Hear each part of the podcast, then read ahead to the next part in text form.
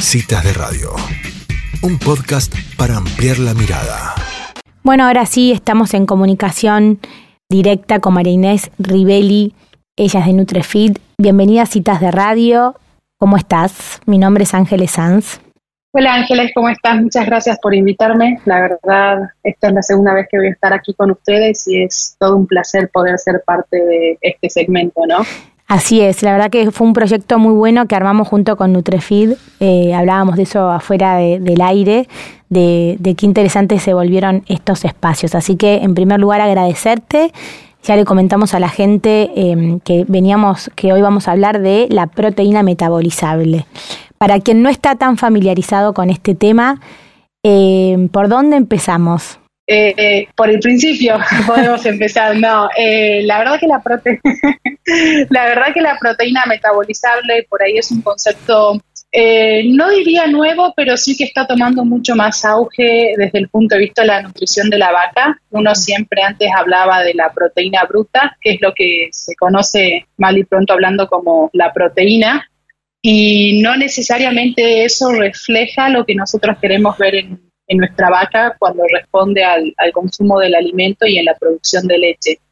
Entonces, por eso se empezó a hablar un poco más de la proteína metabolizable y para que lo entendamos de mejor manera, todos sabemos que las vacas no se comportan tal vez como un cerdo o como nosotros como los humanos porque su estructura anatómica es diferente, ¿no? Desde, desde el hecho de pensar en el rumen, que no, no lo tiene ningún otro animal, solamente los rumiantes. Y cuando hablamos de la proteína metabolizable, estamos incorporando la proteína que no pudo ser degradada o, utilizada por los microorganismos del rumen, más la proteína que proviene, que forman esos microorganismos en el rumen. Entonces, es básicamente la proteína que va a aprovechar al 100% la vaca. No es como la otra proteína, la proteína bruta y una parte que va al rumen para alimentar a los microorganismos. O sea, es como la, la, proteína que va a ser eh, 100% utilizada para la producción de, ese ganado, la que pasa. Exacto. Digamos, 100%, bueno, es biología, ¿no? Nunca uno más uno es dos, pero todo lo que pueda ser absorbido una vez que se digiere en el intestino va a ser utilizado por la vaca. Eh, si pensamos en una vaca que, en una ternera, por ejemplo, que está creciendo, o en una vaquillona que está preñada, que esta es su primer preñez, esa vaquillona va a utilizar esa proteína para seguir creciendo, para seguir poniendo músculos y a su vez va a usar esa proteína para que pueda crecer el, feto o que pueda crecer la ternera que, está gestando, ¿no? Entonces, eh, y si ya pensamos en una vaca en lactancia, por ejemplo, y que está preñada también, esa proteína va a ser utilizada al máximo para mantener la preñez, para que siga creciendo la ternera que se está gestando y para producir la mayor cantidad de leche posible. Por ahí no sé si la, la audiencia siempre se renueva, entonces por ahí lo repito un poco, lo dije la vez pasada, uno cuando alimenta a las vacas tiene que pensar que también está alimentando el rumen, ¿no? Porque queremos mantener ese rumen saludable para que la vaca pueda seguir estando y porque a su vez, como dije hace un rato, la proteína metabolizable, parte de esta proteína proviene de lo que se genere por los microorganismos en el rumen.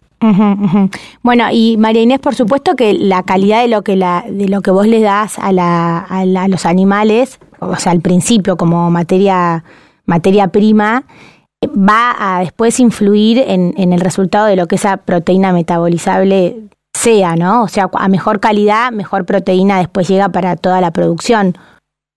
Exacto, eh, no lo podrías haber dicho mejor y no podrías haberlo traído, haber traído un tema a la mesa tan caliente, ¿no? La idea es esto, por ahí pensar, eh, la proteína son cadenas de aminoácidos, entonces podemos pensar en una cadena común y corriente donde cada eslabón es un aminoácido. Podemos tener una cadena de hierro que es muy fuerte y muy buena, muy robusta, o podemos tener una cadena de plástico, las dos son cadenas las dos cumplen una función, pero una es mejor que la otra. Lo mismo pasa con el alimento. Eh, según el tipo de alimentación que se dé, va a ser eh, la calidad de esta proteína, ¿no? Porque muchas veces uno habla de cantidad y se olvida de, la calidad, que es lo más importante. Tal cual. Y si estamos pensando en una vaca, estamos pensando en una vaca que produce leche, queremos tratar de darle la misma cantidad o más de los aminoácidos que después se van a necesitar para producir la leche, porque de algún lado tiene que salir esos aminoácidos y si no viene de la dieta van a empezar a salir de la misma vaca y ahí es cuando empieza a consumir un poco más de sus músculos o empieza a bajar peso, ¿no? Ahora, se, se, contabiliza que parte de lo que se consume son aminoácidos propios, o, o sea, del animal, como algo que, que, puede suceder y que está bien, o cuando eso empieza a pasar, la, el animal se viene abajo. Eh, hay un poco de las dos. Eh, la verdad que constantemente tanto la vaca como cualquiera, cualquier ser humano, cualquier animal está armando y desarmando proteína. Mm. Este armado y desarmado de proteína también requiere mucha energía, es decir, que es un proceso desgastante para el mismo animal.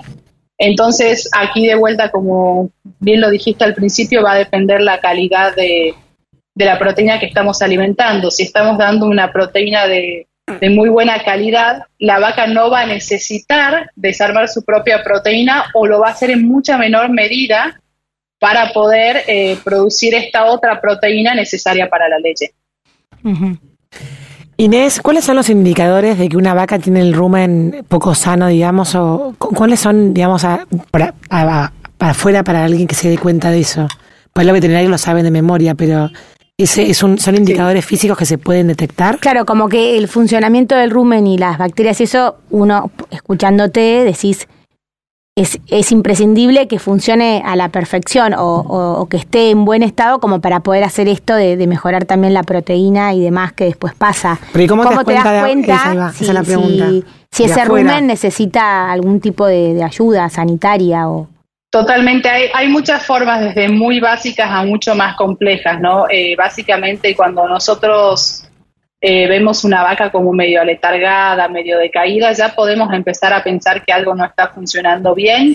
Eh, si tomamos la temperatura y la vaca tiene fiebre, bueno, podemos empezar a pensar de que ya hay más bien un proceso infeccioso, pero si la vemos como menos decaída, que no está rumiando, eso es algo muy importante la vaca la vamos a ver rumiando siempre que esté eh, descansando. Mm. Eh, la, generalmente cuando está echada, cuando la linda imagen que uno tiene ¿no? de la vaca echada, ya sea en la pastura o en la cama en un corral, que está rumiando pacífica, tranquila, si la vemos que está así, sabemos que algo está funcionando bien.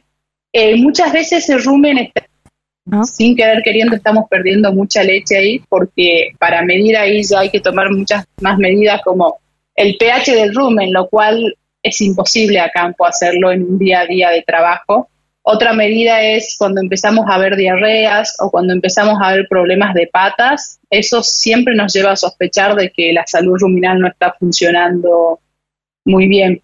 Y la más clásica, ¿no? Todo animal que se siente mal o que no está cómodo porque algo está pasando va a dejar de consumir o va a disminuir mucho el consumo de alimento y la respuesta también se va a ver siempre en la leche. Otra cosa que es, cuando digo la respuesta en la leche, también es muy común ver cuando la proporción de bacterias o de microorganismos del rumen se está cambiando por el mismo hecho que no le estamos propiciando un buen ambiente. Mm. Vemos lo que es la relación grasa y leche invertida, eh, perdón, grasa y proteína invertida en la leche, y es que nuestro porcentaje de grasa siempre debería ser más alto que el de proteína, y ahí empezamos a ver que baja el porcentaje de grasa y, no es que necesariamente sube el de proteína, pero se invierte la relación porque baja el de, claro, el de grasa. Cambia la relación, digamos, como indicador de que algo está pasando. Mm. Exacto. Y María Inés, una pregunta. ¿Hay em, diferencias en, en esto respecto a las razas, por ejemplo? Hay diferencias respecto a las razas, em, por ahí eso ya es hilar muy fino. Te diría las diferencias más grandes es respecto al momento que está pasando la vaca, el momento fisiológico, fisiológico, es decir, si está preñada, si la acabamos de secar, si es una vaquillona que todavía está creciendo. Ahí hay muchas diferencias que tienen que ver con los requerimientos de cada, de cada estado, ¿no es cierto? Pensemos en una vaca, por ejemplo, que es lo que, bueno, vuelvo a decirlo, el público se renueva, pero cuando hablé de transición, este momento tan delicado y desafiante para la vaca, que pasa de estar preñada de un momento al otro, tener que producir leche, mm. este es un momento muy importante para hacer mucho foco en la dieta de cuánta proteína le estamos dando y sobre todo cuánta qué cantidad de proteína metabolizable le estamos dando, porque es un momento que la vaca, además de acabar de parir, de todo el desafío inmunológico que eso implica, tiene que empezar a producir leche lo más rápido posible y tiene que empezar a comer lo más rápido posible.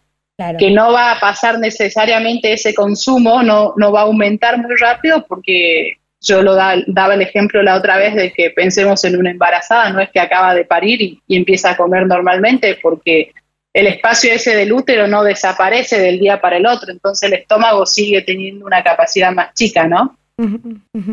Claro, o sea que cuanto más, em, digamos, está en, no estrés, pero cuanto más eh, requiere, a lo mejor eh, ahí es como el periodo más crítico en ese animal. Exacto, porque además si lo pensamos, insisto, es un periodo muy desafiante y todo lo que pasa en este momento me va a determinar esta lactancia, es decir, que todo lo que yo voy a ir arrastrando en esta lactancia, por ahí mi pico de leche no sea tan alto o por ahí mi pico de leche no sea tan sostenido, es decir, que mi vaca me va a dar mucha leche por pocos días, entonces uno quiere ajustar todo en ese momento para que esta lactancia sea de la mejor manera y a su vez una vaca que está que no puede recuperar el peso, que no se puede recuperar, no va a ciclar tan rápido como otra vaca, entonces yo ya voy a preñar esta vaca más tarde y al preñar esta vaca más tarde estoy prolongando un poco más la próxima lactancia. Entonces el impacto de lo que yo haga en esta transición no solo eh, se ve reflejado en esta lactancia, sino en la futura. Totalmente. Y ahora, si lo pensamos, mm. Perdón, te interrumpí. No, no, no, no, decime. Decía que si lo pensamos en una vaca, bueno, pasa, pero ¿qué pasa si de 100 vacas tenemos 25 que están prolongando mi lactancia? Me va corriendo siempre mis fechas de parto, mis fechas de picos de lactancia. O sea que en, esto, como, bueno, una vez más, como lo hemos visto en, otras citas, em, el manejo es fundamental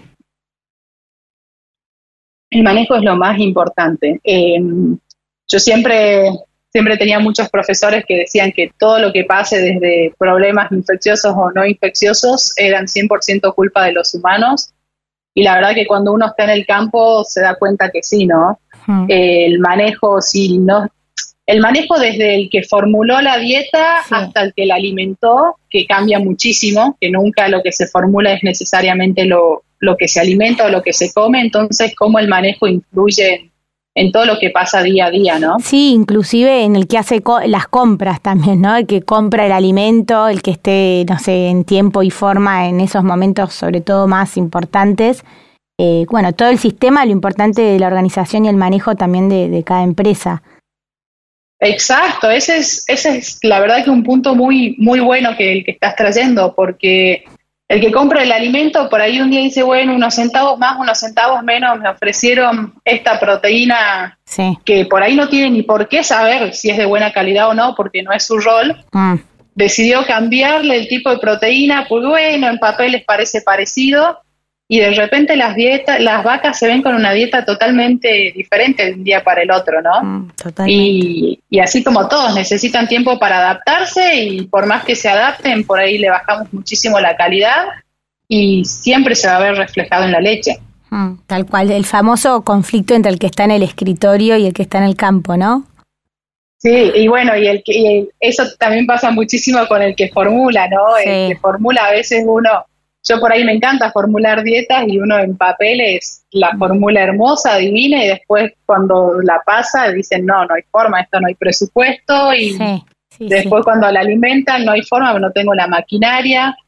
Y esa es la importancia de, de la comunicación entre equipos, que de sentarse en la misma mesa todos y buscar el mejor plan para que todo lo que yo quiero y lo que quiere el que va a alimentar y lo que quiere el que va a ordeñar se, se dé de la mano, ¿no? Tal cual, entre, también en, la, en las posibilidades que hay, ¿no? En el mercado, en, bueno, recuerdo también en el presupuesto, como vos decías. Qué bueno, eh, María Inés, la verdad muy interesante todo lo que nos contás, seguimos aprendiendo y bueno, muchísimas gracias por estos minutos. No, por favor, muchísimas gracias por invitarme. Como lo dije, un placer poder estar aquí y hablar de un poco de las vacas que tanto nos gusta. Así es, muchísimas gracias, María Inés. Bueno, gracias. Adiós. Bueno, así pasaba entonces de Nutrefeed María Inés Rivelli, hablando, entre otras cosas, de la proteína metabolizable. No te pierdas el próximo capítulo del podcast de Citas de Radio. Búscanos en redes. Somos Citas de Radio.